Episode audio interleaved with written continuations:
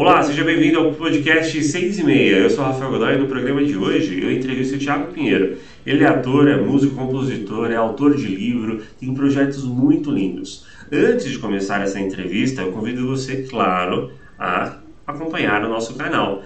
Ative o sininho para receber as notificações aqui no YouTube ou se você quiser apenas acompanhar os áudios das entrevistas também dá nós estamos nas principais plataformas de podcast e o link delas está aqui na descrição desse vídeo. Então, não tem desculpa, dá para você assistir, dá para você ouvir, dá para você poder acompanhar, tá? Bom, vamos lá. Sem mais delongas, acompanha aí essa entrevista, está muito legal com o Thiago Pinheiro. Roda aí. Novamente, seja muito bem-vindo, tá? Fique de verdade, como eu te mandei no, no áudio, fiquei muito feliz de você uhum. aceitar participar. Eu te acompanho bastante e acho que seus projetos são muito legais e por isso que eu quis compartilhar seus projetos no meu, no meu projeto. Eu acho que quanto mais divulgação tiver, melhor uhum. para melhor, né? Eu acho que ajuda. E aí, eu vou começar em um dos projetos que eu comecei te, te acompanhando, que é o Não Precisa Ser Pela Porta, que eu acho que é um projeto bem legal. Eu queria que você contasse um pouquinho de como surgiu essa ideia, né, o, o, como você chegou, como que foi, né? mas meu, vou, vou contar histórias, né? Como que foi esse processo? Uhum. Então, primeiro eu gostaria de agradecer pelo convite, né? Até pedir desculpas porque a primeira vez que a gente marcou não deu certo, mas eu acho que tem dia certo para tudo, né? Então hoje era o dia que uhum. tinha que ser e aconteceu. E é dizer que eu, eu achei muito legal essa iniciativa sua, porque acho que assim, por mais que a gente faça muitas coisas, não tem nada melhor do que fazer uma coisa pra gente, né? Que a gente possa cuidar do nosso jeito, deixar com a nossa cara. Eu acho que é isso que faz a diferença aí. E eu desejo sucesso para você também, viu? Obrigado. Bom, é, tudo começou basicamente foi em relação à minha sexualidade mesmo. É, eu ainda não, não era assumido para minha família, para os meus pais, e eu sempre gostei muito de escrever. Então, na época, eu criei uma página no Facebook onde eu fazia algumas crônicas. E aí eu contava histórias, escrevia sobre coisas que eu via, uma forma também de um diário, assim, pessoal, de libertação. Tanto que às vezes eu leio os textos aí, aí eu falo assim, nossa, que pessoa depressiva, né, que estava escrevendo isso porque realmente foi uma fase assim bem bem nebulosa nesse sentido. Era como se eu tivesse uma um bloqueio, sabe, para ser quem eu sou, para que para ser quem eu sou hoje. E era bem isso assim. Então era um diário, uma página no Facebook que eu comecei a escrever. E aí comecei a fazer faculdade, e aí alguns projetos da faculdade, tal, comecei a conhecer algumas pessoas que também eram LGBTs e aquilo começou a abrir mais o meu olho, assim, sabe? De falar, nossa, tipo, olha só, fulano é assim ele é super bem sucedido, é dedicado, super talentoso, não sei o quê. E eu acho que foi a partir daí que minha chavinha também começou a, a mudar, né? E aí eu fui atrás de, de, um, de um menino, Leandro, né? Que foi o primeiro entrevistado. E foi bem assim, sem pretensão. Me veio uma, uma alguma coisa e falei assim, nossa, eu poderia começar a contar essas histórias, né, assim, dessas pessoas. Porque acho que muitas delas é, estão passando pelas mesmas coisas que eu já passei, né? E, em paralelo a isso também eu tinha começado a namorar, e aí eu já tinha começado a falar para minha mãe, algumas pessoas já estavam sabendo, então foi tudo assim aos poucos também. E aí eu comecei com esse projeto, aí eu fiz com o Leandro, que são entrevistas, né? Então, o formato eu nem sabia muito bem como ia ser, de...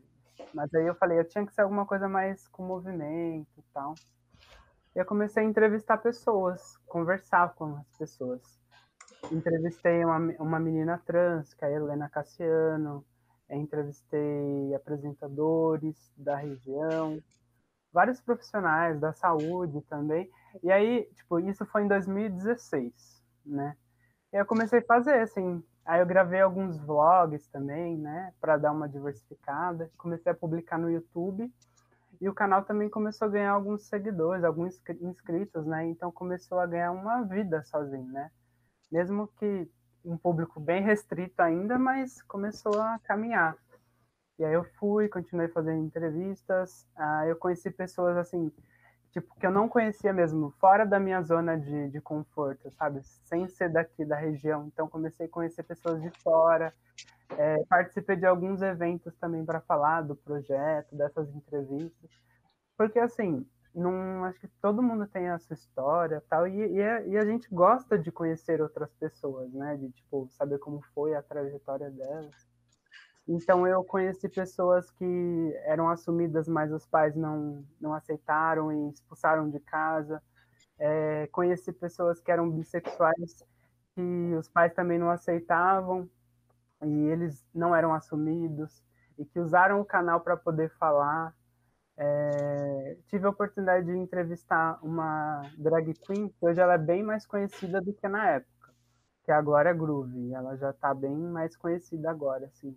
É ela que é dubladora? Ela é dubladora, isso, que é o Daniel Garcia. Uhum. E aí eu entrevistei, então foi um momento assim que eu comecei a fazer várias entrevistas e mostrar essas pessoas, ir atrás e, e participar, e foi, foi isso. Aí é, até 2019 eu estava fazendo várias entrevistas presenciais mesmo, com profissionais da saúde, falando sobre doenças sexualmente transmissíveis, que são pautas também, né, que, que, circulam, né. Não era só tipo de, de contar histórias da pessoa, né? Isso. De, mas de trazer informações também para Sim, sim. Não que não seja informação, mas informações médicas, é, uhum. tirar dúvidas antes de todo mundo, né? Sim, sim. É, com psicólogos também, né? E, e mostrar, além de mostrar a história do entrevistado, também trazer essas dicas, né? Essas, porque às vezes eram perguntas que os seguidores mandavam, sabe? Assim, uhum. E aí eu comecei a trabalhar em cima disso, dessas ir atrás de pessoas também que pudessem responder essas perguntas com uma voz de especialista, né? Que aí acho que ia dar mais embasamento para o que eu queria. Sim, sim. E aí até 2019 eu comecei a fazer bastante. E aí entrou a pandemia em 2020. Eu comecei a fazer a distância, né? Aí eu criei um quadro chamado Chamada a Cobrar, que tem essa mesmo essa pegada aqui que a gente está fazendo. E era isso também, ligar a câmera e conversar, falar sobre o período da pandemia, Aí acaba, acabava sendo uma terapia, na verdade. Ficava um é. do momento de isola, isolamento, né?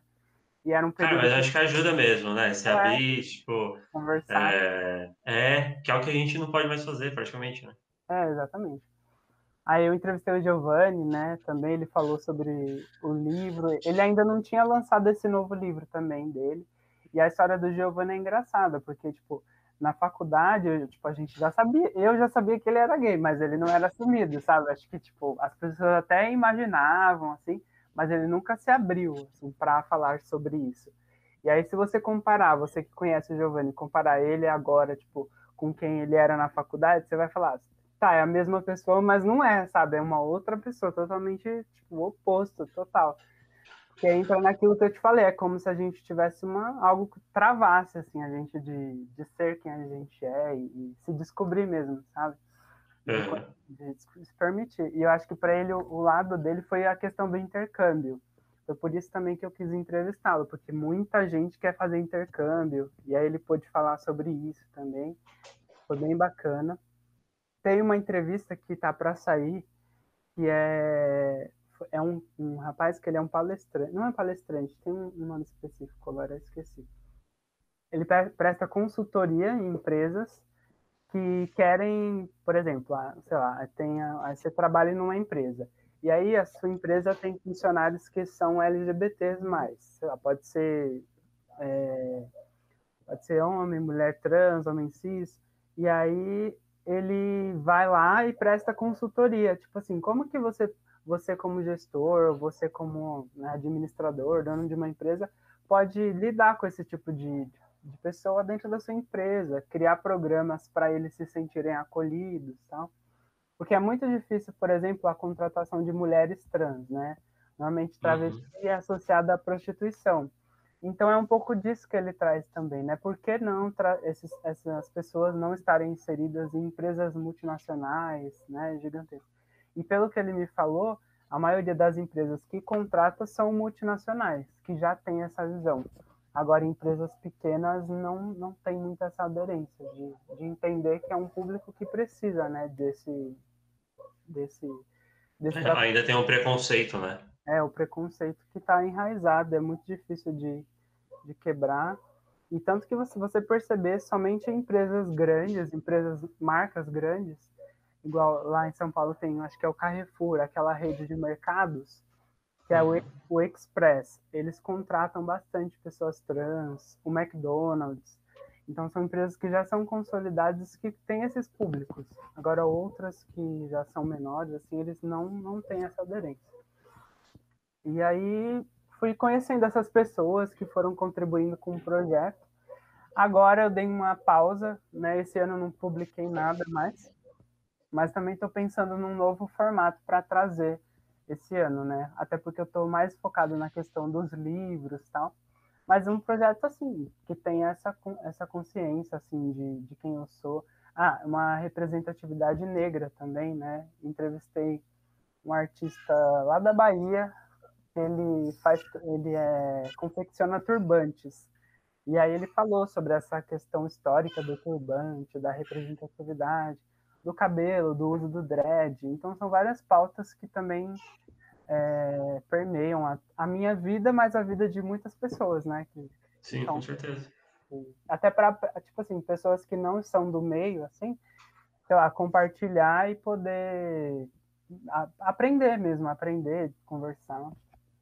Uma, uma entrevista legal que eu fiz foi com mães. Eu consegui entrevistar algumas mães de LGBTs que elas falaram sobre como é ser mãe LGBT, de pessoas LGBTs, o orgulho que elas sentem, como foi receber a notícia. Então, eu também, eu ainda não consegui fazer com pais, mas com mães eu já fiz. E mães também têm mais essa abertura, né?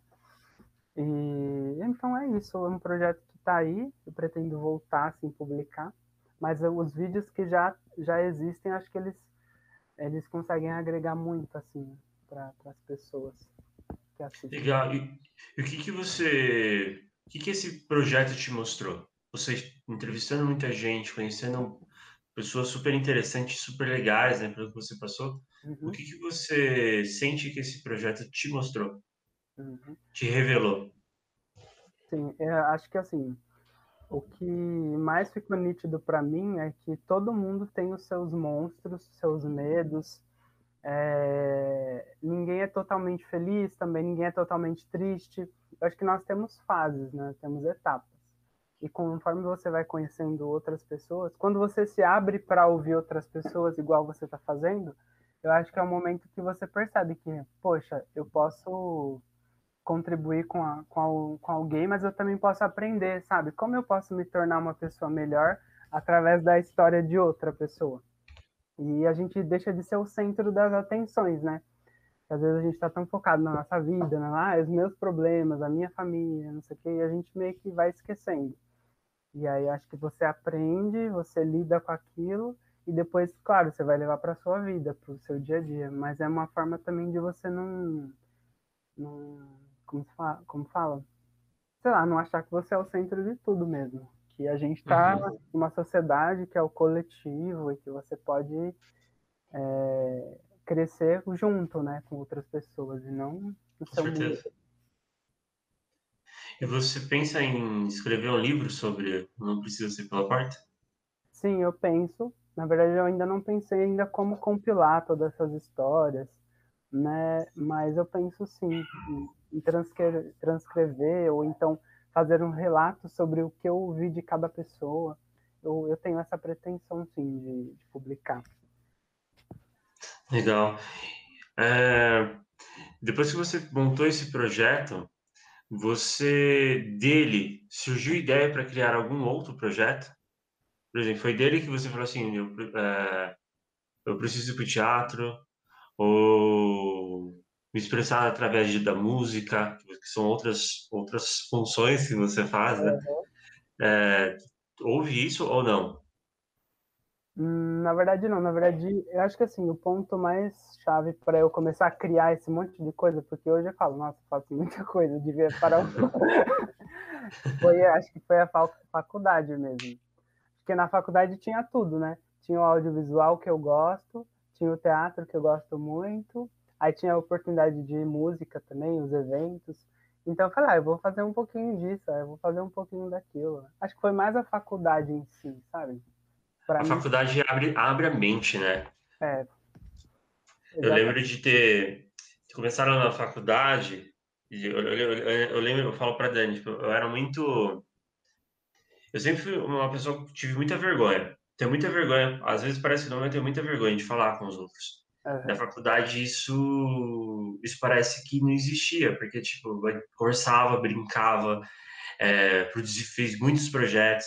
E eu acho que o que você está falando é exatamente isso. Chega na faculdade, você se descobre, né? Como pessoa, uhum. como profissional, que é ali onde você vai descobrir se realmente é aquilo que você quer fazer ou não, né? Eu acho que é, todo mundo precisa ir para faculdade para é, tipo, não é, né? É. E na faculdade foi quando você começou a fazer teatro? Foi. Eu já tinha feito na adolescência, mas eu fiz pouco tempo. Mas eu já tinha até apresentado algumas peças, assim. Mas era mais assim, uma, uma, brincadeira, algo como lazer, assim, eu não levava assim, né? Eu gostava de fazer e tal. E aí eu entrei, depois que eu assisti uma peça lá na Facamp, que eu falei, nossa, eu queria estar tá lá, sabe assim, quando você fica pensando, eu queria estar tá lá, assim, é, foi o que eu pensei. Qual peça? Foi. Ai meu Deus, calma aí, Rafa. Hum... Ah, não vou lembrar o nome. Mas eu sei que era era era contemporâneo, né? Ele era o pós-dramático, era um teatro pós-dramático. Acho que é Relicário, alguma coisa assim. E aí eu, eu falei, eu queria estar tá lá. E teve o Cálice também, que foi sobre a ditadura, né? Que eles fizeram. Eu falei, meu, eu queria muito estar tá lá, assim, apresentando e tal porque a impressão que eu tenho é que tipo o teatro ele ajuda você a expressar muita coisa que às vezes passa na sua cabeça e você quer falar, você quer gritar e, e aí através da peça, da, daquilo que você está sentindo, você, você se solta, né? Uhum. E aí estando junto com as outras pessoas, então tipo fica todo mundo ali na mesma vibe, na mesma sintonia. A sensação de entrar no palco assim, tipo todo mundo ali ansioso, é muito legal. Acho que isso é muito bacana. E aí eu entrei, a gente fez algumas peças também, que eram pro curso livre, né? Algumas peças para treinar e tal. E depois o Kleber me chamou para entrar pro núcleo, que já é o grupo avançado lá do, da Facamp, que representa a Facamp para competição, essas coisas. Uhum. Aí eu entrei também e participei. De, de lá fiquei até 2019 Aí em 2020 saí no comecinho e entrei na Companhia Paulista, em Jundiaí. Eu fiz lá um processo seletivo com eles e tal. Foi muito legal, assim. Aí teve um projeto do, de uma peça. É... Ai, deu branco agora das peças, gente. Acho que é o, é o cansaço. A gente organizou uma, uma peça lá para poder apresentar também durante a pandemia, né? Porque acabou que ficou todo mundo em casa, então começaram, é, todo mundo queria continuar, mas a pandemia também estava acelerando, então já não tinha como, né? Porque teatro é palco e público, né? Não tem. Uhum. Precisa, né? Precisa. E aí a galera estava montando lá, todo mundo na expectativa. Aí entrou os primeiros decretos lá, que não podia mais fazer grupos, né? Acho que cultura, principalmente, foi um dos mais prejudicados, assim, né? Porque precisa eventos, tudo assim, né? Precisa de gente, precisa de do coletivo. Então já não dá mais. Aí eu fiquei com eles esse o ano passado. Daí eu, eu resolvi parar também com eles, porque assim, eu acho que a questão da pandemia foi algo que foi assim, nossa, eu não consigo fazer as coisas à distância, sabe? Você fica, eu gosto de estar lá, de, de conversar, tal.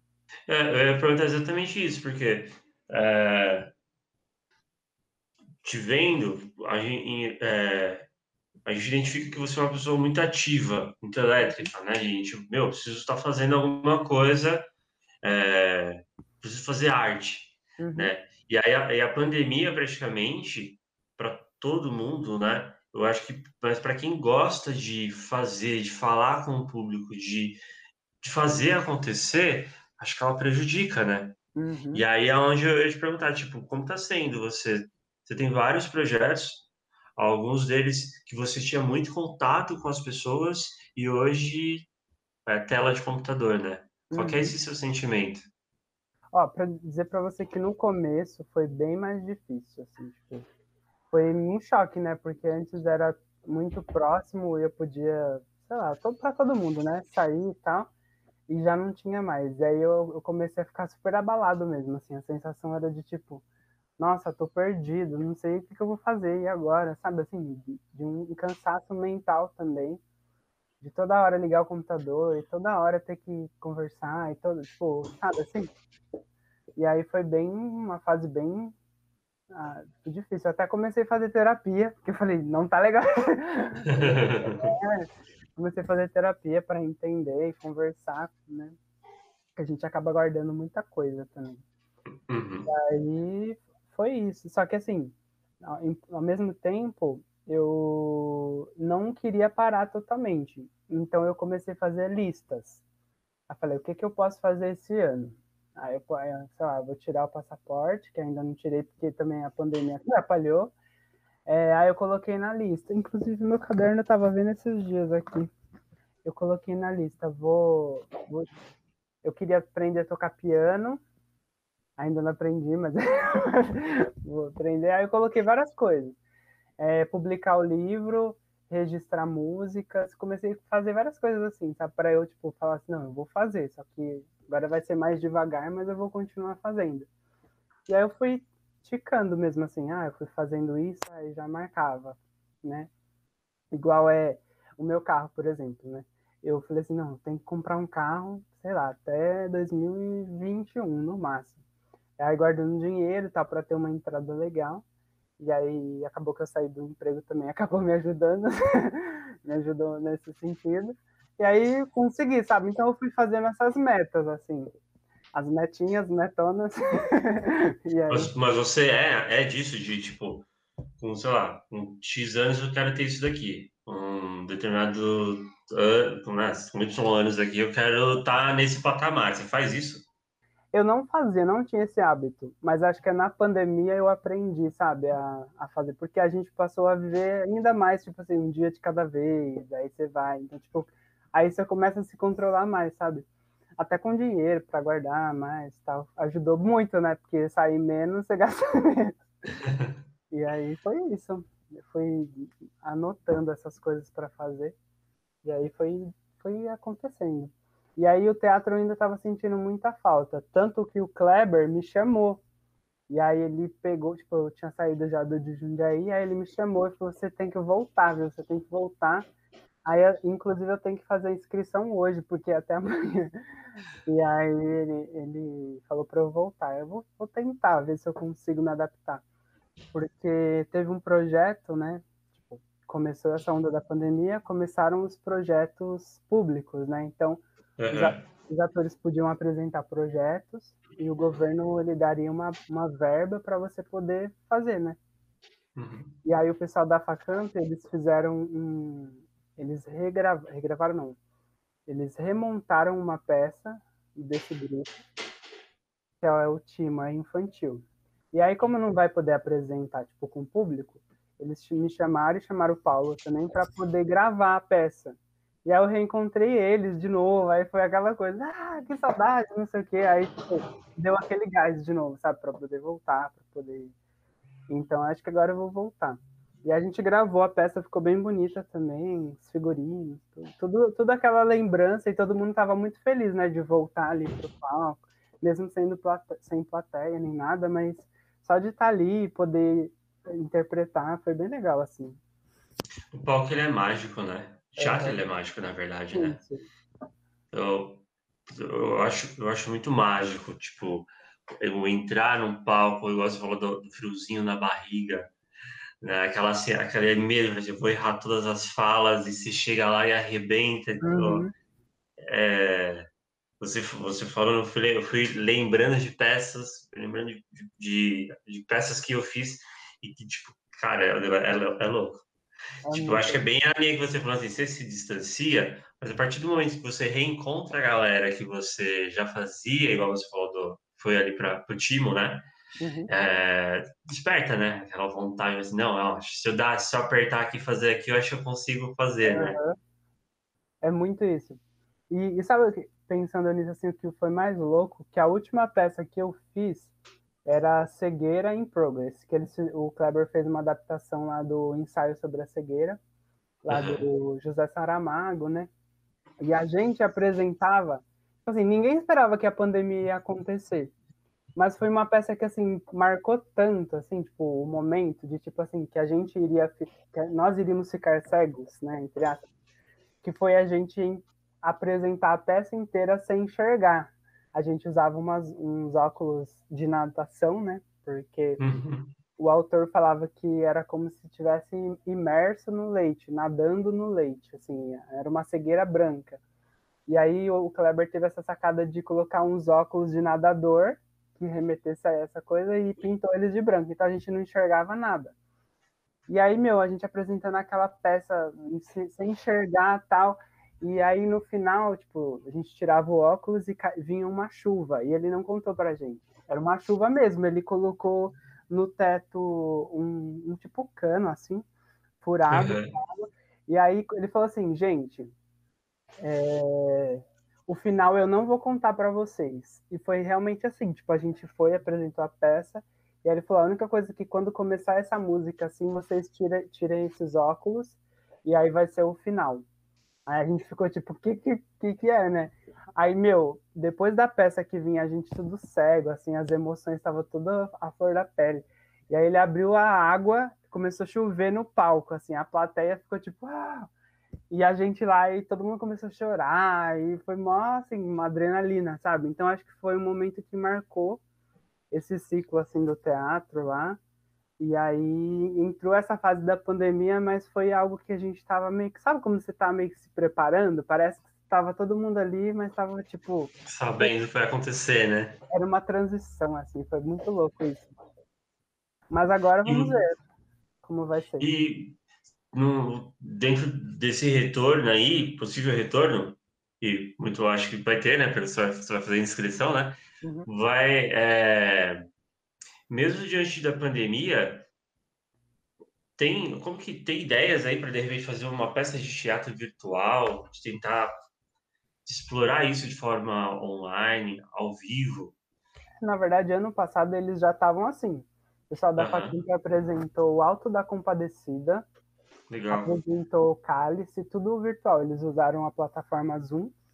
E aí, eles, tipo assim, o, cenário, o Kleber falava assim, o diretor falava, ah, vocês têm que ter um cenário que remeta ao Nordeste.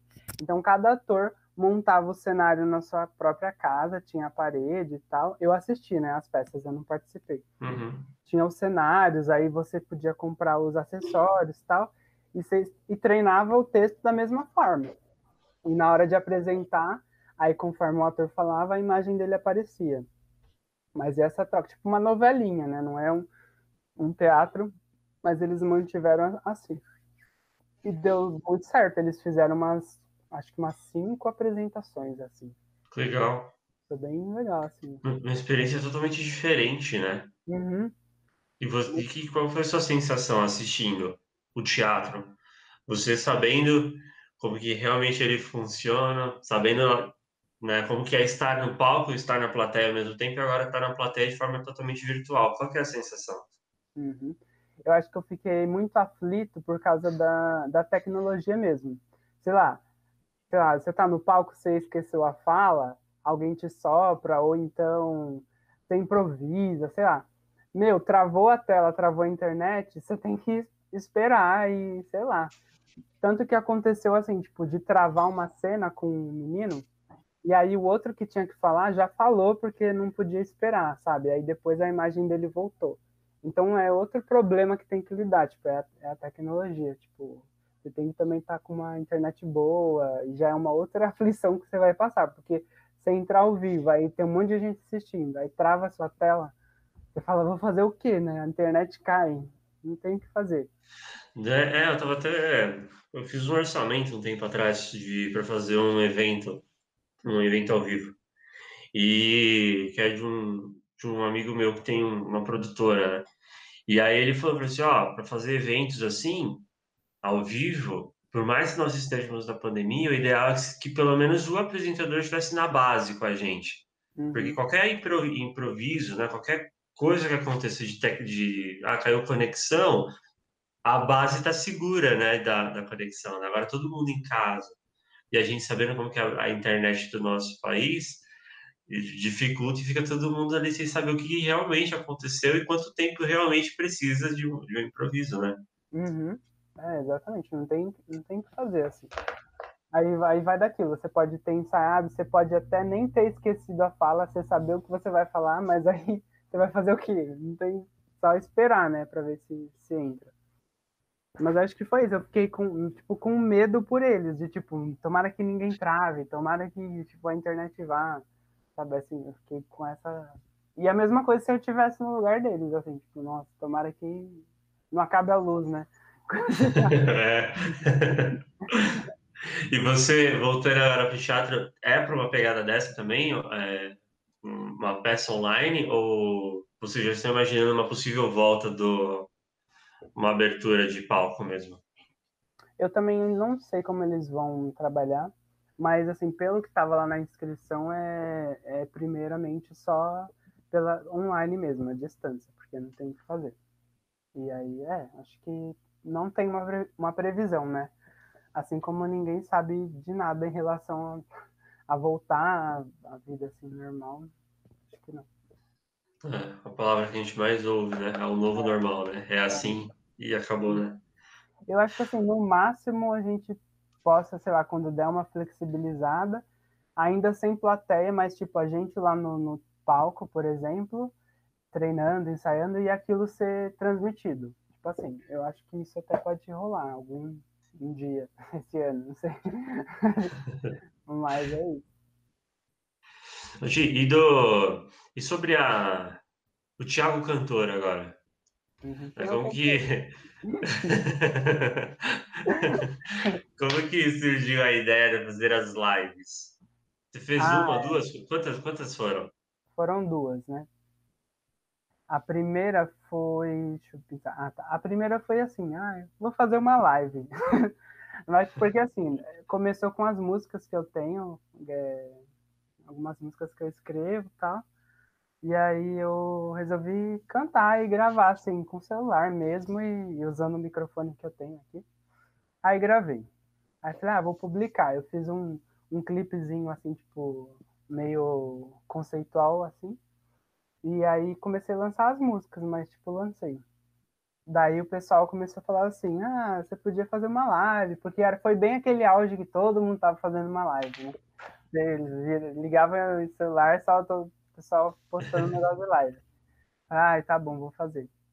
Aí eu fui, e aí eu. Só que assim, eu não gosto de fazer nada assim, tipo, só por fazer, ou entretenimento, sabe? Eu tenho uma coisa, uhum. tipo, de social, assim. Então, eu fui atrás de patrocínio, de doações, acho que na época era brinquedo. É, acho que era brinquedo na época. Não sei se era perto do Dia das Crianças. Era alguma data assim que tinha que doar brinquedo. E aí tinha, tem uma ONG aqui em Campo Limpo, aí eu fiz a parceria com eles, e aí todo mundo que assistisse, se interessasse, na hora podia fazer a doação, tipo, entrar em contato, falar. E aí eu sempre ficava falando na live, ah, vocês que estão assistindo, se quiserem fazer a doação e tal. E aí eu fiz essa live, eu cantei as músicas que eu tinha já lançado, né, no, no YouTube. E aí eu cantei uns covers também, porque eu gosto, assim, de cantar e tal. E aí o que eu quero agora é fazer uma música mais profissional mesmo, assim, tipo, de estúdio. Mas é bem carinho, né, tipo, pra, pra fazer. Então, ah, ou, é? Eu, é, ou eu tenho que estar, tá, tipo, muito, assim, disposto financeiramente, e aí, acho assim, ah, tem um momento certo, mas eu, eu já tenho pesquisado o valor e tal. Porque, assim, tem estúdio que fala, ah, eu faço por, sei lá, 200 reais. Só que aí 200 reais é, tipo, para gravar. Aí eu quero que tenha tal instrumento. Aí ele cobra mais por aquele instrumento. E aí vai tipo, Big Mac, né? Você vai adicionando... É. Só que, tipo, por 50... É, só que, tipo, eu não entendo de muito, assim, de música. Então, eu posso falar, ah, eu quero um, sei lá, um cavaquinho. aí ele vai falar, sei lá, né? E aí eu, eu, queria achar um lugar que falasse assim, não, vamos deixar sua música assim e você paga X. Eu falei, tá bom. Então, eu queria assim, sabe? Alguma coisa nesse sentido. E aí eu, tô, eu encontrei uma produtora que... Porque eu também, na parte de atuação, eu já participei de algumas webséries que são LGBTs. E aí tem uma, um produto, uma produtora musical que ele faz as trilhas dessa websérie, né? E aí, então, eu tô meio que conversando com eles agora, para ver como, como que é que funciona. Eu já vi algumas coisas que eles lançaram. É legal e é um público que já me identifico, né? Porque um, uhum. cara, um cara que eu fui pesquisar, ele é, ele é evangélico, né? Tudo bem. Só que aí, tipo, eu gravei a música, tá? ficou muito hino, sabe? De igreja. Eu falei, não, não é que. Ah, meu irmão, vai lá! É. não é isso que eu queria, sabe? Eu falei pra ele. Porque ele trouxe uma pegada bem do gospel, assim, né? Eu acho que eu tô mais pra uma coisa mais, sei lá, um, um Thiago York, uma Ana Vitória. Uma né? É, uma coisa mais assim. Ele foi lá pra Cassiane.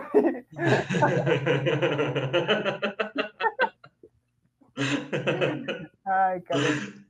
O Regis da Neve, né? Mas como que funciona? Você chegou para ele e deu, deu, sua música e ele trouxe o acorde, é isso? E por isso que veio, veio errado?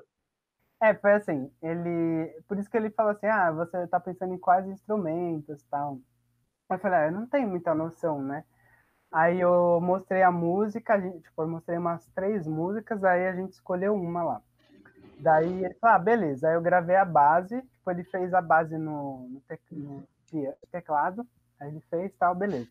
Só para eu cantar. E depois ele ia fazer o, o ia fazer o arranjo lá, os negócios.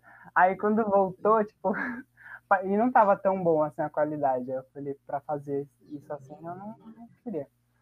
E aí voltou muito assim, paz de Senhor, sabe? Eu falei, cara, eu falei, não é isso não. E aí ele, ah, ele entendeu, tá? Eu falei, ah, acho que não é a pegada, tal. Não tem nada a ver com você, tipo, o que você vai E aí eu acabei lançando. Aí agora eu tô mais, como agora eu também tô mais focado no livro, eu ainda não, não tô muito mais nessa parte da música. Mas é algo que eu quero fazer também, assim, tipo... Mas a, a música, você que escreve as, as músicas mesmo? Como? É, eu tenho, eu gosto muito de escrever, então desde história, crônica, essas coisas. Eu tenho muita facilidade de fazer paródia, essas coisas assim. E aí eu escrevo algumas, tem algumas que eu, mais antigas, assim, da época de escola, e tem umas que eu escrevi agora há pouco, assim. E aí eu escrevo, tipo, tô sem fazer nada, ou vem uma inspiração, vou e coloco no papel. Daí eu, como eu aprendi a tocar violão assim, arranhar, né, um pouco o violão, Aí eu já vou e coloco uma melodia e, e é isso, assim. É muito assim. Ah, quantas músicas você já tem? Não sei. Você já escreveu? eu não sei, deixa eu ver. Eu tenho um caderno. Ah, deve ter umas 10 ou mais, eu acho. E você já pensou em, em tentar vender as letras? É, então, eu pensei também nisso, porque eu vi que tem algumas empresas que que, que trabalham assim, né? Uhum. E aí acho que é uma boa também. Até já, já passei isso pela minha cabeça assim, de fazer, mas nunca fui atrás, nunca vi, nunca. Mas já passou. Assim. Que é algo ah, legal pensar. É, você falou, não, não sei como funciona, né? Uhum. Mas de repente achar um, mostrar a, a, música mesmo né, para uhum. um algum artista, né, que possa uhum fazer um acorde legal, de repente, como você falou, né? Levou ali pro, pro lado da, da, da igreja, né? De repente, esse Sim. artista consegue fazer um acorde mais. mais acho que nem acorde, eu acho, né? Não. Uma, uma encorpada. Não. É. E aí flui, né? Sim. É uma boa mesmo, algo, algo que dá para pensar, né? Para fazer. Porque eu, ve, eu vejo muito artista que está começando, principalmente, fazer isso, assim, né? De é, tá querendo alguma música chiclete, uma música tipo, para lançar, né? E aí é, dá para fazer parcerias, tá? Eu acho legal. Uhum. Né, eu acho legal quem escreve, eu acho na verdade, eu acho lindo, né? Você conseguir colocar num papel ali seu sentimento, escrever né? uma, uma música, acho, acho muito. É, é, dom, né? Não é qualquer pessoa consegue fazer isso. Tão bem feito, né? E do livro? Como que surgiu a ideia de fazer um livro? Uhum. Esse livro que eu lancei agora, ele foi o, o quarto livro que eu escrevi. É, eu tenho outras três histórias, mas todos eles eu escrevi na época de escola mesmo, tipo, me formando no ensino médio. Aí, no decorrer da faculdade também, surgiu uma oportunidade de fazer um curta-metragem. Aí eu peguei essa história do livro, que é o Cemitério das Orquídeas, e aí a gente chegou a roteirizar. Um, um outro colega meu que é escritor também, eu acho legal ter essa coisa de outra pessoa também ler a sua história e corrigir, revisar, é uhum. é legal. E aí ele fez o roteiro, transformou em roteiro. Aí acabou que cancelaram o projeto, aí a história já estava revisada de novo e tal. E aí ficou por isso, acho que tipo 2014, 2015. E aí eu sempre ficava, eu tenho que registrar essas histórias para poder publicar, sempre ficava. Aí no fim do ano passado, né, quando eu tava, tipo, eu já tava mexendo nele de novo e tal. E aí eu comecei a pesquisar para publicar mesmo. Porque é uma história que já tem muito tempo, mas eu queria publicar. E eu queria, tipo, exatamente essa primeiro, porque acho que ela mostra um pouco do jeito que eu escrevo melhor, assim, tipo, é a que mais tipo, mostraria o, o, tipo de livro que eu gosto de escrever e tal. Porque o primeiro, às vezes, você escreve e tal, mas você fala, ah, não tá tão legal, né? Daí você vai escrevendo aí, então vai aprimorando. E aí eu falei, ah, vou começar a pesquisar. Aí nessa de pesquisar apareceu o anúncio da, da editora, que é a Wiclap. E aí eu comecei a ver como é que eles faziam, porque a maioria, eu até tava, por que que demorou tanto tempo? Porque qualquer outra editora você tem que, tipo, ah, você vai investir X% para eles fazerem, sei lá, 50 impressões e só imprimir mesmo. Você já investiu e comprou e é isso. E boa sorte, você divulga. Ou então, se você quiser divulgar, você investe mais dinheiro. Tipo assim. Uhum. E aí, como eu não tava, tipo assim, porque para você. Como eu não vivo disso ainda, não é algo assim, ah, eu vou investir, sei lá, mil reais aqui para comprar e, e é só isso. Não. E aí eu ia demorando mesmo para poder pensar o um momento certo, para poder publicar tá? E aí eu conheci essa editora que é sobre demanda. Então, tipo, eu só tenho que subir lá o meu conteúdo. Quem vai, vai adquirir é a pessoa que for comprar e vai pagar com aquele custo. Aí eu falei, é isso que eu quero pra minha vida. tipo assim, sabe? Aí por demanda. Então. Como, como, como que é? Tipo, é, demanda. tem lá da venda, aí tipo, ah, vendeu cinco, produz cinco, é isso? É, exatamente. E aí, tipo assim, eu não preciso nem comprar lote se eu não quiser. Eu posso só simplesmente começar a divulgar, fazer minha divulgação e as pessoas que comprarem, eles vão imprimindo, entendeu? Legal. E aí o diferencial é que eles colocam, você coloca quanto você quer ganhar em cima de cada venda. E aí eu falei, é isso. Eu nem conhecia esse tipo de, de mercado. Eles eram super novos, eles são, né? Acho que agora eles vão fazer dois anos de empresa. E, e é, nossa, e tipo assim, é uma galera muito 10, assim, o cara, o, o CEO lá, ele é muito, muito próximo de todo mundo. E como uhum. ele tá uhum. começando. E é um projeto de faculdade, viu? Começou na Legal. faculdade. Começou na faculdade e eles lançaram. Comecei a publicar, e aí eu falei assim, como eu já tenho um pouco mais de facilidade com esse negócio de divulgação, vou divulgar, né? Eu fiz anúncio, fiz. Comecei a, a falar com os grupos que eu tenho do teatro, tipo, comecei a fazer live, comecei a divulgar, sabe? Queria, tipo, um... eu fiz um planejamentozinho mesmo Inclusive, ainda uhum. tá, tá rolando né, algumas coisas. Inclusive, acho que até a participação aqui cabe para poder né, fazer parte disso tudo, porque ajuda né, a divulgação. Com certeza. E aí eu. E aí eles ajudam também publicando, né? Postando algumas coisas e tal.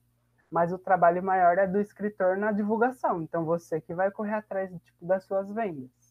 Uhum. Aí vai. E aí, como eu consegui um auxílio também do projeto do Aldir Blanc, me ajudou bastante em conseguir comprar alguns exemplares, mas a, tipo, a maioria foi muita venda espontânea, sabe? De pessoa falando, assim.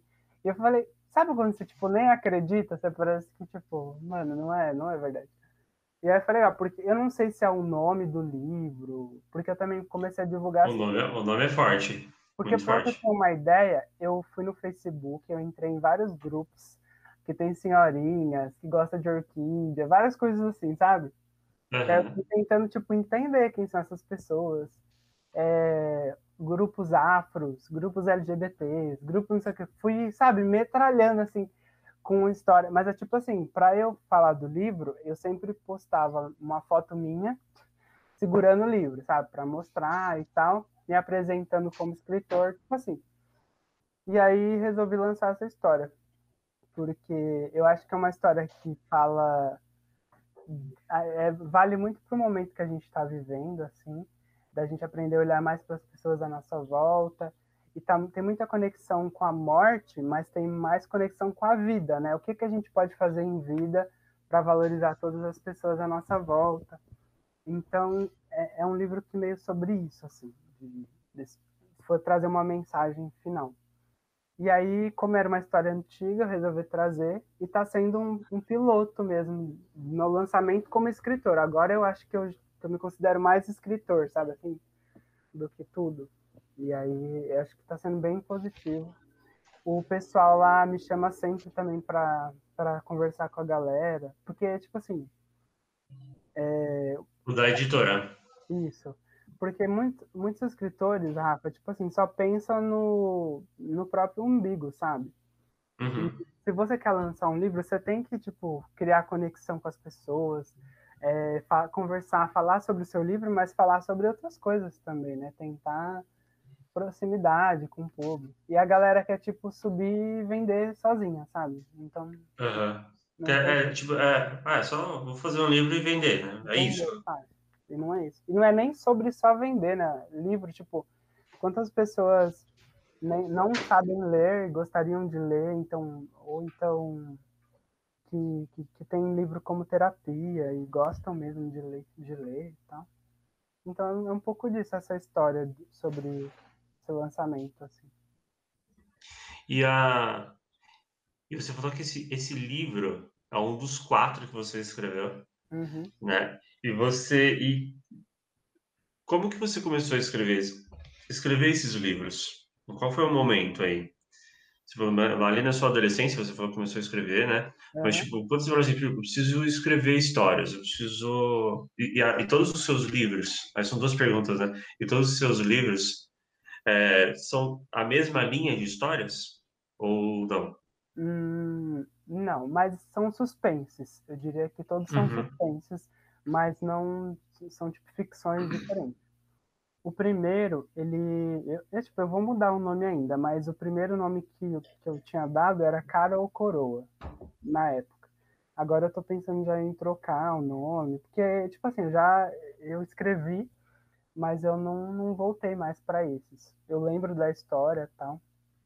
Esse, esse é um livro que eu gostava muito de escrever sobre as pessoas da minha volta. Aí veio uma história na minha cabeça que era de imagina se um, se um cara tem duas famílias, só que uma família é pobre e uma família é rica. E ele mantém essa história, essa vida dele dupla. E aí nenhuma família sabe da outra, mas ele é podre de rico, só que ele também construiu uma família, tipo, muito pobre. Aí foi isso, eu falei, nossa, seria muito legal. E aí eu comecei a jogar os personagens, tipo, e aí ele tem uma filha, é bem coisa de novela mesmo assim. Aí ele tem uma filha que conhece o filho dele. Tipo, o, o filho dele, tipo, rico, e a uhum. filha conhece esse filho rico dele. Aí, a, a, entendeu, né? A filha pobre. Uhum. E aí tem, tipo, vilão, umas coisas bem novela mesmo. E aí eu resolvi fazer uma continuação também para esse livro. Então é uma série, tem dois livros sobre e aí tem toda uma, uma coisa de assassinato também por trás, aí vira aquela festa do samba do crioulo doido. é, bem, isso. Mas ainda não voltei para tipo revisar nem nada, ainda tá tudo parado. Mas você vai lançar eles? Sim, com certeza. Não para agora, assim, mas pretendo. E depois eu escrevi o Quem Matou Alice, que é, inclusive, pra, quando eu falo escrever, eu escrevo, que não vai dar para o pessoal que está escutando ver, mas vou mostrar para você. Eu escrevo mesmo, tipo, na época eu pegava os cadernos e aí eu escrevia mesmo, sabe, tipo, a mão e tal. Então, esse aqui é mais fininho, mas os outros eles eram bem, bem, tipo assim, eu pegava caderno de 10 matérias da escola e escrevia, tipo assim, sabe? E aí eu escrevia, e aí quando eu tive o meu primeiro computador, que eu passei tudo pro, pro, pro computador. E aí esse aqui é sobre depressão, na verdade. Eu nem sei por que, que, eu, que eu escrevi sobre isso, porque eu nem sabia direito que era depressão. Mas eu acho que tinha um pouco mais a ver com a sexualidade mesmo. E aí acontece que encontra um corpo de uma mulher na piscina, e aí o pessoal quer saber quem matou ela. E aí, aí a história vai acontecendo, tem uns suspeitos tal, e, e é isso. Então sempre eu trago essa coisa de suspense, de, de crimes, assim. E o cemitério das orquídeas também. Acontece um acidente onde a mulher que está grávida, ela perde o bebê e o marido ele quer se vingar do motorista. E aí o motorista, só que aí quando o marido vai se vingar, ele descobre na verdade, o motorista fazia parte de todo um, um plano, posso dizer assim, e que ele, na verdade, está fazendo parte daquilo tudo. E o acidente só fez parte daquilo tudo, da sequência de acontecimentos que viriam depois. E aí tem o cemitério que esconde todo o segredo da cidade, o mistério que, que tá. Legal.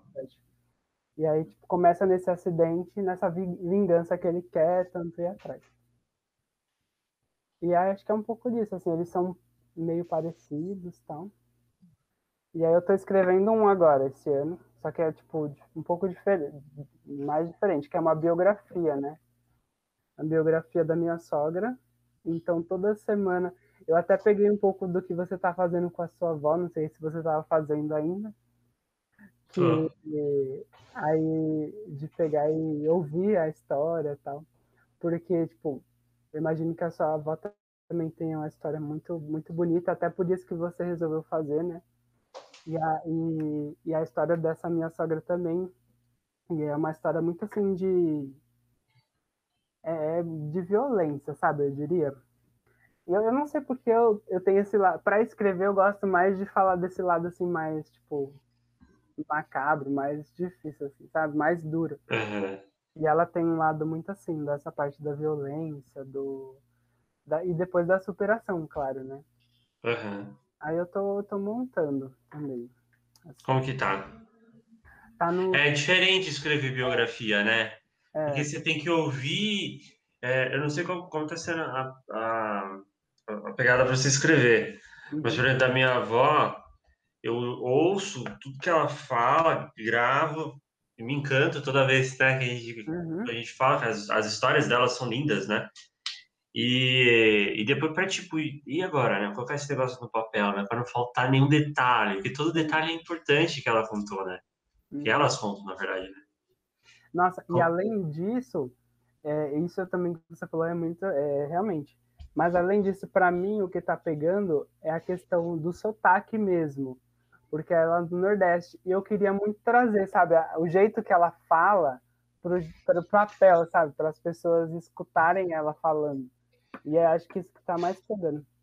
Aí eu iria ver até com alguém que entende mais assim de revisão e tal, porque eu não sei até que ponto eu posso pôr tipo erros de português, assim, sabe? Porque eu entendo também que, que às vezes quem for ler não, talvez não entenda algumas coisas. Então é essa uhum. parte dessa revisãozinha assim depois vai ser algo que eu vou trabalhar bem. Mas é realmente isso, tipo, cada dia que você escuta, você fica, putz, nossa, que, que da hora, né? Tipo, assim, é uma da hora. E ela, elas são, elas Ela, elas ficam. A minha avó ficou toda emocionada quando liga. Fala assim, e aí, vó, como foi? Né? Eu tô contando bem né, a biografia dela mesmo. Uhum. Só que eu conto a partir do momento que ela conheceu meu avô, em 64. E aí, e, tipo, e é, eu ligo para ela por, por, telefone, né? Então, mas você sente tipo aquela voz embargada, uhum. aquelas respirações. e aí você falou assim, ia, ia, trazer essas respirações, essa, né? Embargo ali pro texto. Né? Porque a história já é linda, mas ele, as pessoas precisam sentir isso, né? Tipo, ah, uma senhora contando, não sou eu escrevendo, né? Uhum. Nossa, e é muito. E, e, essa, e a minha sogra também, ela fala muito palavrão, né? E aí é muito engraçado, porque às vezes ela tá falando alguma coisa, ah, esse caralho, não sei o que, sabe? Vai ficar da hora isso, colocar. E aí eu fico nessa também, tipo, até que ponto eu ponho, né? Porque tem umas coisas que, ah, esse filho de rapariga, um negócio assim. e, aí, tipo, e é divertido também, por causa disso, assim. E você, e que fase tá o livro dela? Tá bem no, tipo assim, ela falou da infância e assim, cada entrevista você vai resgatando alguma coisa que faltava, né? Então, às vezes uhum. fala assim, e porque eu fui pontuando mais ou menos o que eu queria, daí depois ela vai falando, mas muita coisa eu vou voltando, então tipo, eu tô escrevendo, eu já escrevi bastante, eu devo estar no terceiro capítulo assim, mas assim, tem coisas que ainda faltam. Por exemplo, o casamento. Ela falou, ah, eu me casei lá. Tipo assim, teve uma festa. Não profunda, né? É, casei três dias, não sei o quê. E como naquele dia específico eu queria falar sobre outra coisa, daí ela contou tudo que eu queria saber, mas eu fui anotando, falar mais sobre o casamento, para eu voltar depois, tipo, poder colocar, sabe? Para não passar em branco. E ela também não lembrou nada de data, assim, tipo. É, não tem muito essa linha na cabeça dela cronológica, assim do, do tempo. Aí eu, por isso também que eu optei por falar a infância, não sei o que, sabe? Tipo, para ir para ir puxando e puxando. E é legal como ela tem um monte de neto, aí às vezes tô lá, aí eles come, aí começa só com ela lá. Aí daqui a pouco tá os netos lá perguntando, aí eles começam a perguntar coisa e é legal porque aí ela vai falando mais, aí eu vou gravando, né? Aí é legal mesmo. Acho, acho que tá sendo bem diferente, né? Eu falei, nossa, eu, porque eu me inspirei em você, né? Porque você falou que estava fazendo. Eu falei, nossa, é muito bom, né? Isso. Muito legal ouvir essas histórias assim das pessoas. E aí, é, é legal. É, por isso que. É, e, cara, falar da minha avó, tipo, foi. Eu, eu vi minha avó bem, bem, no início da pandemia, ainda quando não estava muito. Nossa, muito fechado, né? E de lá para cá não vi mais minha avó, só por telefone. E aí, nesse dia que foi, ela falou assim, é, ela começou a contar histórias dela, e as histórias dela são muito loucas. E aí eu. E meu pai falou, ele falou assim, por que você escreve um livro? Tem umas histórias lindas, a gente precisa marcar. E aí eu perguntei, eu falei, a senhora quer? Ela falou assim, nossa, seria tudo. Falei, ah, então, né, vamos unir o útil ao agradável.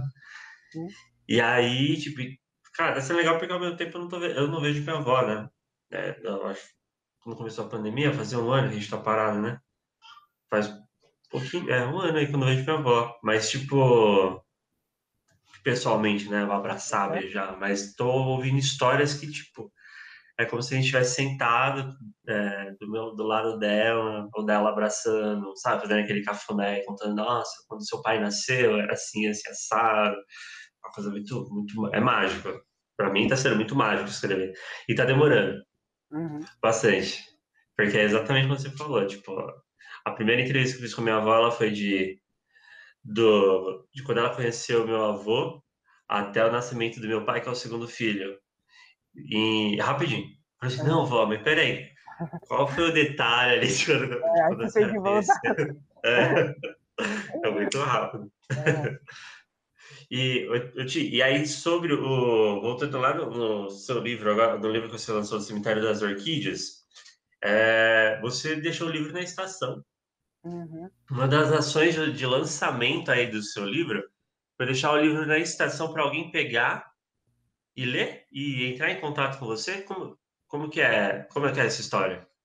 É, foi exatamente isso. Porque eu sei que algumas ONGs, algumas coisas já, já fizeram isso, assim, eu não fui o primeiro nem nada, mas eu já vi que foi feito, assim, de deixar, mas a proposta, nesse, no caso deles, é deixar qualquer outro livro para que as pessoas leiam, né, assim, para estimular a leitura. Eu falei, ah, eu vou tentar, né, ver se dá certo. Só que eu ainda não fiz aqui onde eu moro, mas eu já, já entreguei, acho que foi cinco, unidade, cinco unidades em alguns trens, é, acho que é região de Osasco, é, Barra Funda, alguns lugares grandes assim, sabe? Eu não lembro agora, uhum. porque faz um tempinho já. E aí, é, na linha 7 também, dos trens. E aí foi legal, porque, tipo, as pessoas achavam e aí elas me mandavam. Algo, tipo, um cara postou e me marcou. Aí teve outro que só me, me chamou, sabe? E achei super legal. E aí ele falou: não, pode deixar que eu vou passar adiante. Porque, assim, uma das coisas que, o que eu achei super legal nessa editora, que eles sabem que quando você publica, você, tipo, vai só, só publicar o seu livro, mas eles fazem esse suporte de, tipo, te dando dicas de como você pode divulgar. Claro que eles não vão lá uhum. pegar na sua mão e fazer você que tem que entender, tipo, ah, o que, que será que meus leitores vão gostar e tal. E aí, eu penso que essa história, ela não é um, tipo, uma história teen. Então, eu acho que poderia ser mais para um público diversificado. É, então, até qualquer pessoa assim pode, poderia ler e se interessar. Mas eu já percebi que são a maioria mulheres acima de 30 anos que se interessam mais, ou meninas bem jovens, assim, tipo, 16 anos. Meio que na fase que o personagem tá no livro, sabe assim? Porque gosta uhum. dessa coisa, porque tem um, um pouco do romance, da época da escola, essas coisas assim. Mas ele não é um livro teen, embora isso aconteça. Por isso que muitas mulheres mais, mais velhas se interessam e tal. E aí eu acho que é um público que frequenta esses lugares, assim, tipo metrô, ônibus, para trabalhar e tal. E eu já vi pessoas lendo livros assim, tanto que para antes de fazer eu comecei a ver as pessoas lendo livro. Então são pessoas bem específicas, né? Aí eu falei, ah, eu acho que posso tentar, né? É só uma tentativa. E uma das dicas que o pessoal da editora dá é assim, não há é, divulgação melhor do que a indicação. Então, às vezes, você lê um livro, você fala bem daquele livro para alguém, né? Então, é, é, muito mais do que ver uma propaganda no, no sei lá, uma propaganda e falar, ah, vou comprar esse livro porque eu vi. Algumas pessoas fazem isso, mas a maioria não. A maioria compra por indicação. Então, leu e tal. Por isso que eu resolvi também, além de fazer isso, porque se as pessoas lessem e gostassem, e é tudo incerto, não é tipo assim, vai acontecer isso, não, porque não, ninguém podia achar, né? Poderia só ter jogado fora algum, alguém pegar jogar no lixo. Então, é um, é um risco, né? Mas, ah, mas deram certo com alguns. E aí as pessoas leram, falaram que, que iriam passar e foi isso, assim, foi bem, bem interessante. para poder, uma, uma experiência, tipo assim, você pega e, e, não espera que alguém vai encontrar, você quer que a pessoa encontre, né? Mas quando alguém encontra, você fala, nossa, que da hora, né? Tipo, e aí vai, e como, vai né? E como foi esse retorno aí do pessoal? Eles ligaram, ligou para você, ligaram para você depois de ler o livro todo ou não pegou e ah, vou ler o livro? É, tiveram os dois casos. Tiveram um que disse que já estava lendo e que iria assim continuar, porque o que, que eu fiz? Eu não só deixei o livro, né? Eu deixei uma mensagem dentro, uhum. coloquei o que, que era para ser feito, que era para ler o livro e e esquecer em outro lugar para outra pessoa. E aí teve um cara que ele, que ele pegou e falou: Ah, eu achei seu livro, pode deixar que eu vou ler e vou passar para outras pessoas tal. E teve uma moça que falou que já estava lendo, sabe? Ela falou que já estava lendo e também ia fazer a mesma coisa. Então, é isso. Você não é uma corrente, né? É, não é muito certo, sabe? Eu fiz e foi. E aí, uhum. aí eu quero fazer mais para para a região aqui, mas eu ainda estou pensando bem. É porque, assim, para a região aqui, eu penso mais em, em, já trabalhar a questão de, ah, eu sou daqui de Botojuru, eu escrevo, que eu acho que é mais. Tanto que eu fiz uma live esses dias com duas escolas, com o Mário, Mário Pereira, e o Elza Faca, né? Meu, eu nunca, tipo assim, eu fiquei muito. Nossa, eu tô falando muito tipo assim, né? Tem que parar com isso. eu... eu fiz a live com eles, eu, eu não esperava que fosse tanta gente assistir. É... E aí eu vendi né, na semana da live, nessa, foi essa semana, inclusive. E, tipo, umas 10 pessoas me chamaram querendo comprar o livro, sabe? Legal. Mano, que da hora, sabe assim? E, e, aí eu falei, é um caminho muito bom, assim, tipo, me divulgar mais aqui na região, para fortalecer aqui as pessoas saberem que eu, o trabalho que eu faço, e me acompanhando. E aí pegaram o meu livro, começar a divulgar tal. Teve o trabalho da, da família também, né? Porque eu tenho família em vários lugares.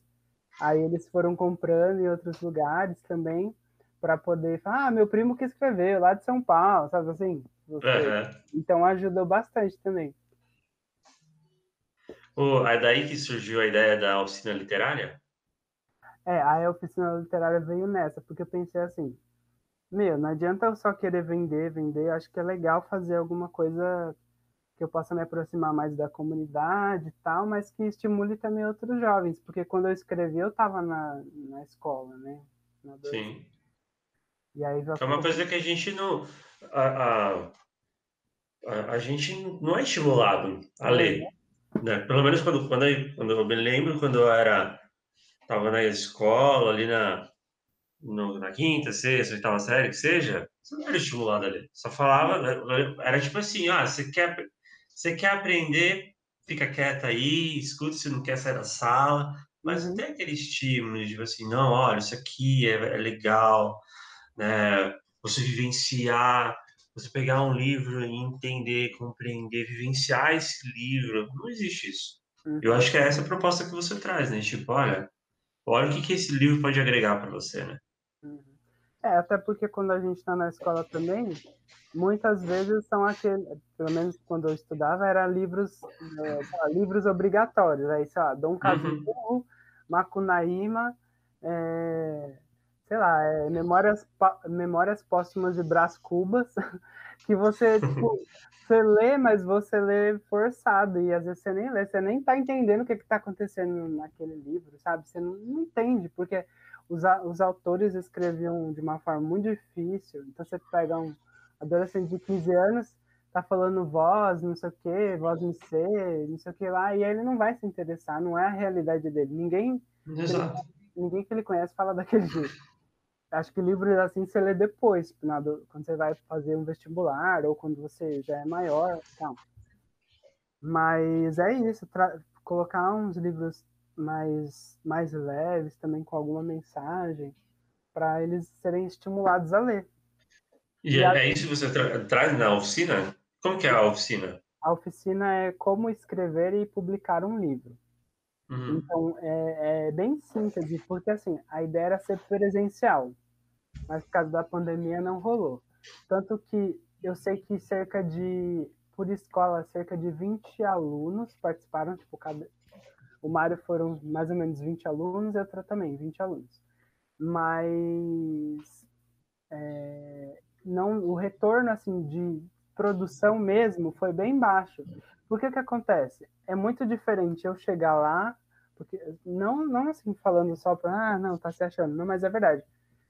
O professor deles sempre está lá, eles estão acostumados com a, com a cara do professor, o jeito do professor. Aí pega, liga a câmera, o professor lá falando, eles estão tipo de saco cheio, não quer nem saber.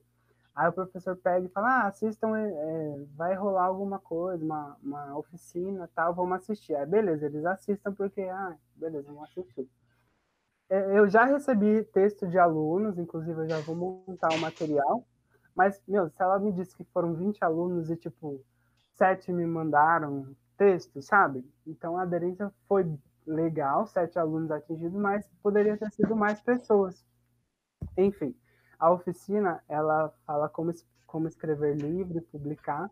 Aí eu falo sobre gênero literário, é, técnicas mesmo, quais são os processos, como fazer uma capa, então todos os processinhos mesmo. E era para ser presencialmente, aí não rolou, eu tive que gravar um vídeo para publicar no, no YouTube, e aí eu divulguei o link para as escolas. aí as escolas ficaram responsáveis por, por passar para os alunos.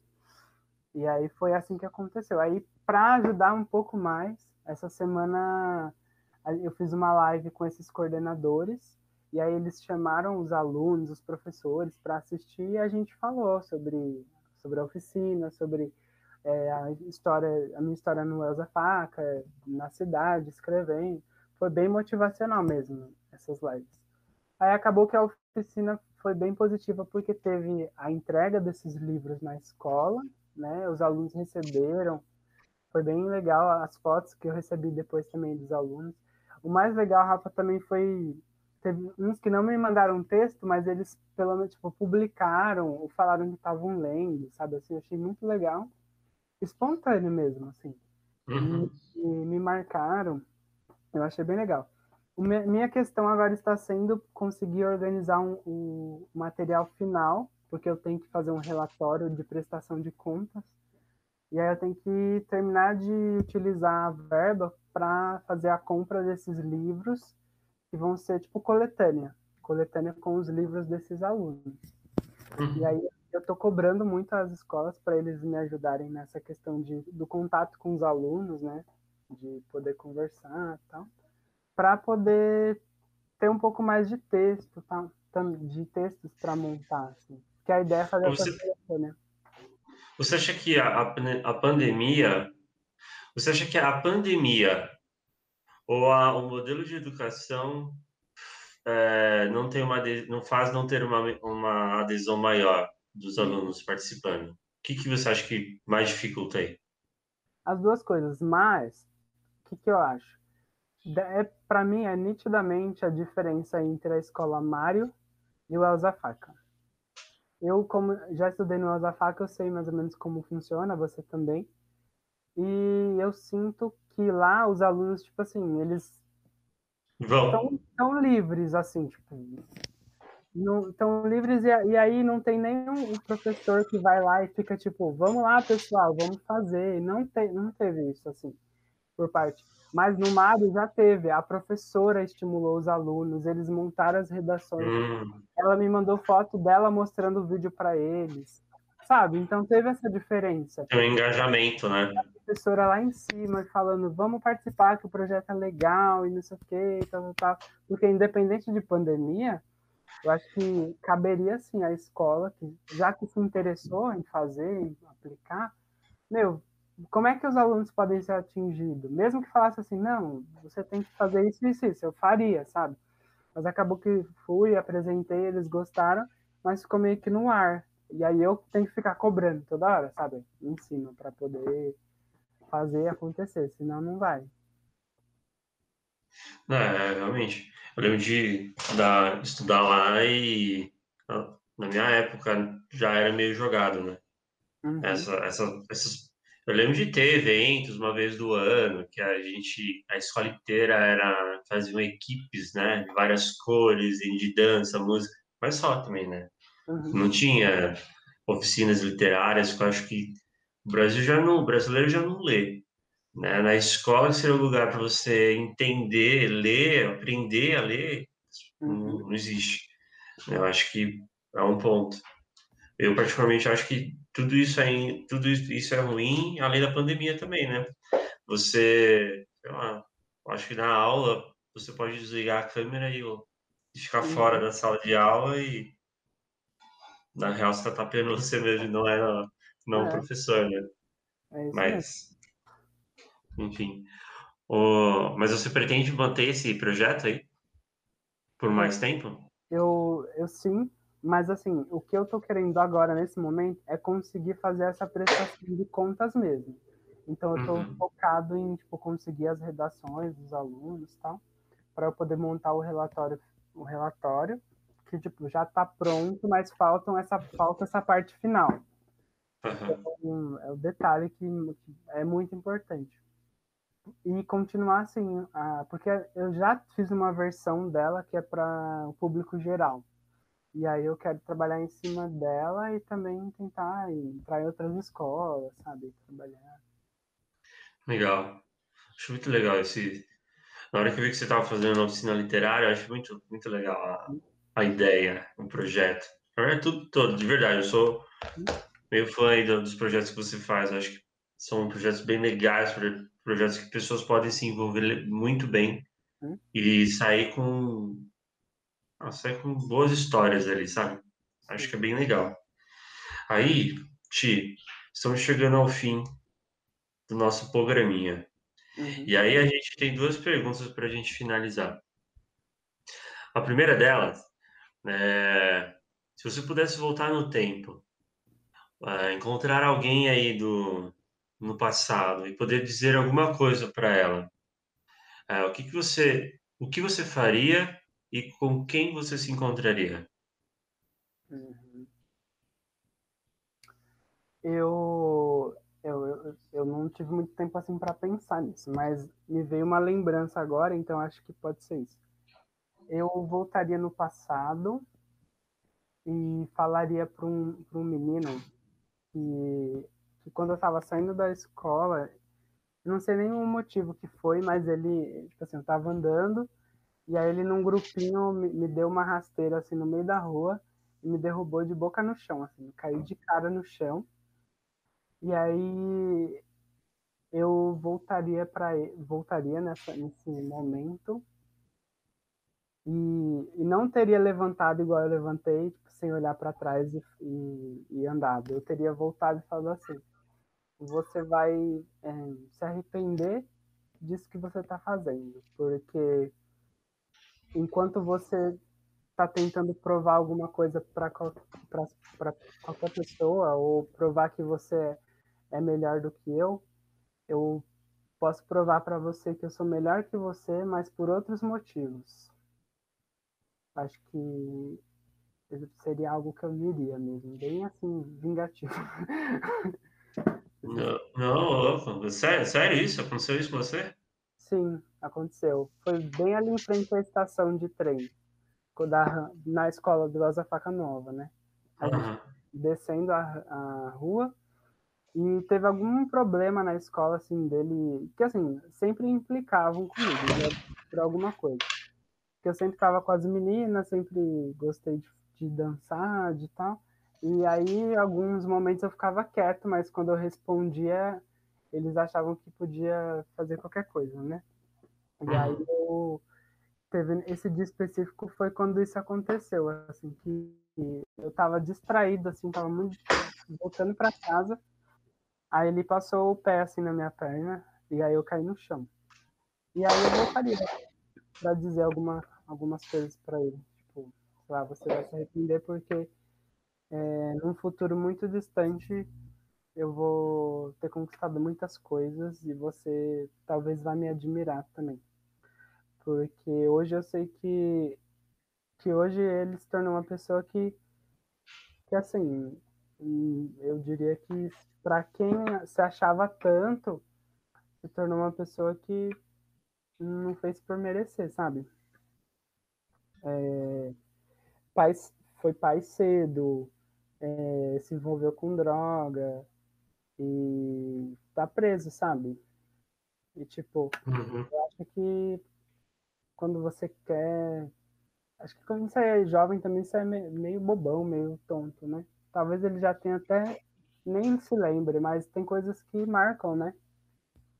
Não, talvez ele não, mas quem sofre fica, né, cara?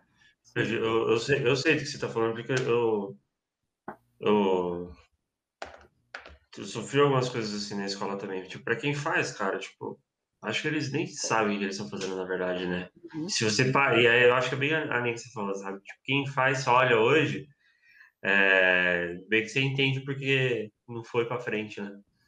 Mas quem, sem, quem recebe esse tipo de agressão, não qualquer tipo de agressão, fica marcado. Mas se a gente uhum. passa ano, a gente fala que não, beleza, vai passar, marca, né?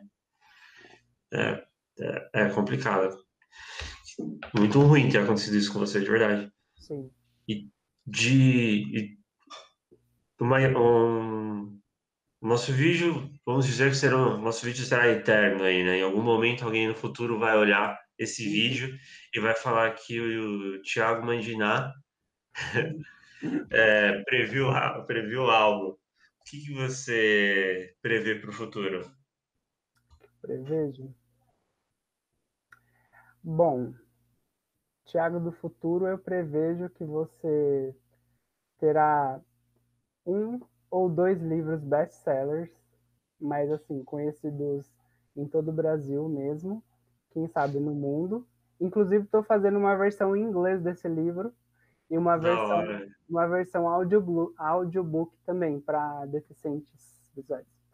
Enfim. E você vai ser best-seller nesse, nesse ou em outros livros. Você vai você vai participar de diversos programas de TV falando sobre o seu, seu livro, seu trabalho, sua história. E vários meninos pretinhos por aí que às vezes não acreditam em si mesmos vão se inspirar em você. Mesmo que demore, mas eles vão lembrar, vão saber quem é você. Legal, eu bom mesmo. Eu vou dar entrevista para a Fátima Bernardes também. então, Fátima. bom mesmo. que bom. Chi, brigadão pela, pela, pelo bate-papo, por contar um pouco da sua história, dos seus projetos. Uhum. Novamente, é, fico muito feliz em poder compartilhar agora, dentro do meu projeto, os seus projetos, que eu admiro de verdade. É, brigadão, tá? Ah, Rafa, você mora no meu coração. Eu acho que se tem uma coisa boa que a empresa que a gente trabalhou nos ofereceu foi a gente se conhecer, conhecer outras pessoas também, né? Que uma galera muito boa trabalhando. Acho que foi uma escola que eu vou levar para a vida toda. Espero que acabe logo esse momento de pandemia para a gente tentar fazer alguma coisa, né? Conversar, trocar uma ideia. É... Dizer que muita coisa que eu estou aprendendo hoje, porque a gente está sempre aprendendo, né? Muita coisa que eu estou aprendendo hoje nessa nova fase, assim, eu estou me lembrando de como você foi comigo é... e a paciência que você teve para me ensinar e para corrigir, para conversar. E eu como começo que agora eu me eu sou líder agora, Rafa, desculpa. Aí eu lembro. Não, brincadeiras à parte, é verdade, Rafa, porque muita coisa assim. E o pessoal lá é muito perdidão, sabe? No sentido de não tem um, um, planejamento assim. Então acho que a, a, estrutura de agência forma muito bem a gente nesse sentido. Mas nada não vai, não adianta nada se tiver uma, uma liderança assim como a sua foi para mim e é o que eu estou levando para frente. Então, sabendo que você plantou uma semente aí muito boa, assim como você faz com outras pessoas, às vezes você não percebe. Mas é isso. Durma com essa. Obrigado. Não vou dormir essa noite. É com quem? Eu acho que você falou de, de aprender e o modo de gestão que eu fiz foi porque eu tive bons gestores também, sabe? Tipo, passei por lugares que, tipo, com gestores ruins, uhum. muito ruins mesmo, daquelas de fazer você desistir do negócio. Mas passei também por pessoas que te ensinam, cara. Acho que o monge que é o líder, né? É uma pessoa que te uhum. ensina, que te ajuda, que faz. E aí, assim, eu, eu lembro, tipo, cara, a melhor, a melhor líder que eu tive, assim, gestora, de verdade, tipo, era uma empresa de telemarketing, que é chato pra caramba tá lá trabalhar com telemarketing. Mas eram duas gestoras espetaculares, assim, que era a, a gerente e a, coordena, a, a gerente e a coordenadora elas eram, elas eram muito legais, muito de tipo, meu, ó, de colocar, de te fazer com você, fazer acontecer, te ensinar o caminho, é, tipo, tipo, conversar mesmo, assim, meu, você não tá bem? Tudo bem, né? Não, a gente entende, né? Você não é uma máquina, você não é um robô, você é uma pessoa, você tem dias ruins, você tem dias bons. E, e aí, essa referência de gestão foi a que eu. Foi não, né? É a que eu levo, sabe? De, tipo, cara, a gente não precisa passar por cima de ninguém, pelo contrário, a gente precisa ajudar. Uhum. A gente uhum. precisa se ajudar e a gente aprende com todo mundo, sabe? Eu acho que. Olha, eu falando, né? Uh, elas foram muito importantes, assim, para mim, assim, de verdade. Eu levo elas com muito carinho. Faz muito tempo que eu não tenho contato com elas. Só tenho uma delas no Facebook lá, mas faz muito tempo que a gente não conversa. Mas elas são as referências, assim, que eu trouxe, que eu levei para a agência quando eu passei, sabe? Que se você falou ah, o que você falou, então fico feliz porque aprendi certo, com as é pessoas certas, sabe? De tá verdade, bom, então, feliz. que eu falei, eu vou agradecer ela. é, bem isso.